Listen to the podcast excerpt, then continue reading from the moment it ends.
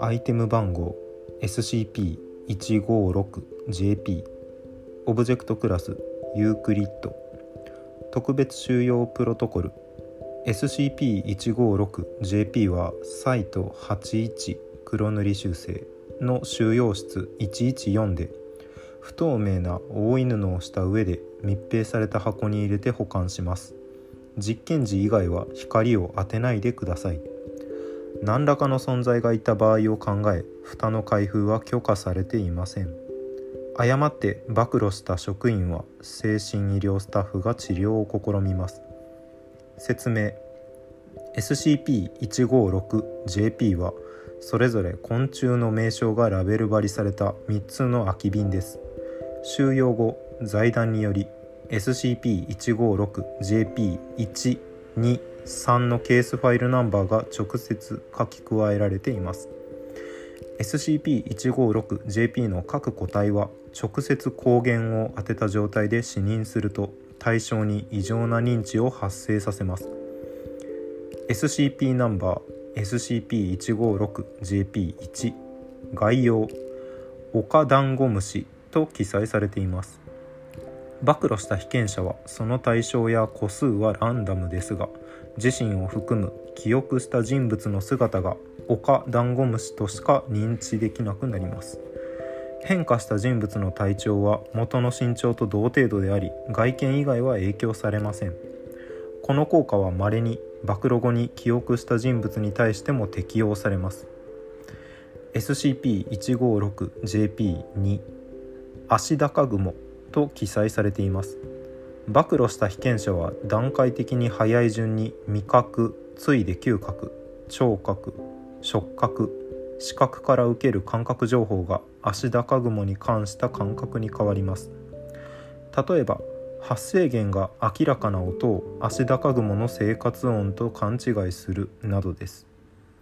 汚染範囲には個人差があり軽度な事例では母親の手料理と肉声に関する認知のみが汚染されています。最も劇的な事例は初期報告 156JP208 で紹介されています。SCP-156JP3 モンシロチョウと記載されています。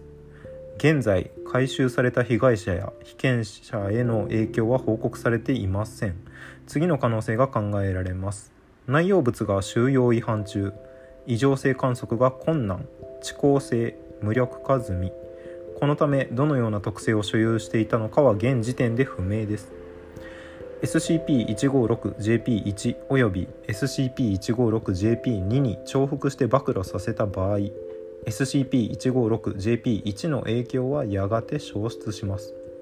このため SCP-156JP 各個体は3が仮に存在するとした場合互いに異常性を打ち消し合う関係にある可能性があると考えられています。SCP-156JP は黒塗り修正小学校の夏休み中に発生した不審な事故について関連する男子児童に事情聴取しようとした財団職員が男子児童の自室の机にしまわれているところを発見しました。すでに男子児童は痙攣した舌を喉に詰まらせて死亡しており同時に発見したノートには60枚以上のオカダンゴムシらしき絵が描かれていました。ノートに記されていた手書きの文章は補遺を参照してください。ホイ SCP-156JP とともに回収された文章。松木くんもゆうきくんもみっちゃんもゆうちゃんも鳥山もまーもお父さんもお母さんも先生もみんな変にしちゃった。ごめんごめんごめんごめんなさいごめんなさい。もう蝶々は逃がしちゃったよ。ダンゴムシしかないよ。どうしよう。容器視覚記憶影響認識災害のタグがついてます。ユークリッドいいな。えー、っと蓋の開閉は許可されていません。それぞれ昆虫の名称がラベル貼りされた3つの空き瓶。それぞれ個体個別にあるやつですね。直接抗原を当てた状態で死認すると対象に異常な認知を発生させます。直接抗原を当てた状態で死認すると。直接抗原を当てた状態で死認すると。不透明なオイルのをした上で密閉された箱に入れて保管してます。実験時以外は光を当てないでください。ガラス越しに見るのは OK ってことかな？何らかの存在がいた場合を考え蓋の開封は許可されていません。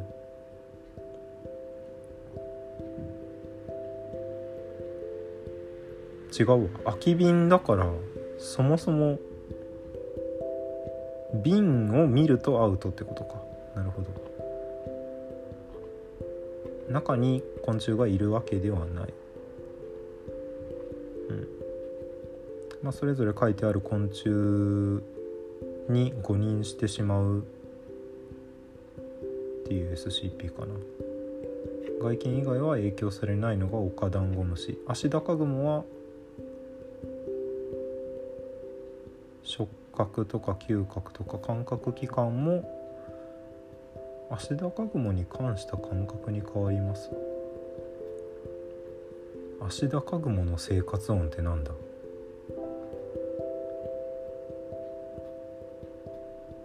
人の声もアシダカグモの鳴き声に聞こえるとかかな？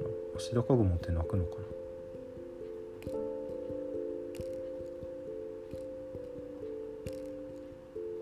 ああそうね。修正によって瓶の内部が空っぽであることが分かりにくくなっていたためもともと瓶だったのが空き瓶に記載修正されてるって書いてますね。うん。剣ちゃんのスタンドっぽいな。認識災害系のやつですね。これあれかな？1回発生するともう SCP-156JP1 および2に重複して暴露させた場合1の影響はやがて消失します。1は消失するけど2の足高雲の減少の異常性は効果出ちゃうから。結局関係なさそうだよな。1回見ちゃうとアウトっぽいので。これが実際問題普通の虫で動き回ってたらケテルとかになるのかな。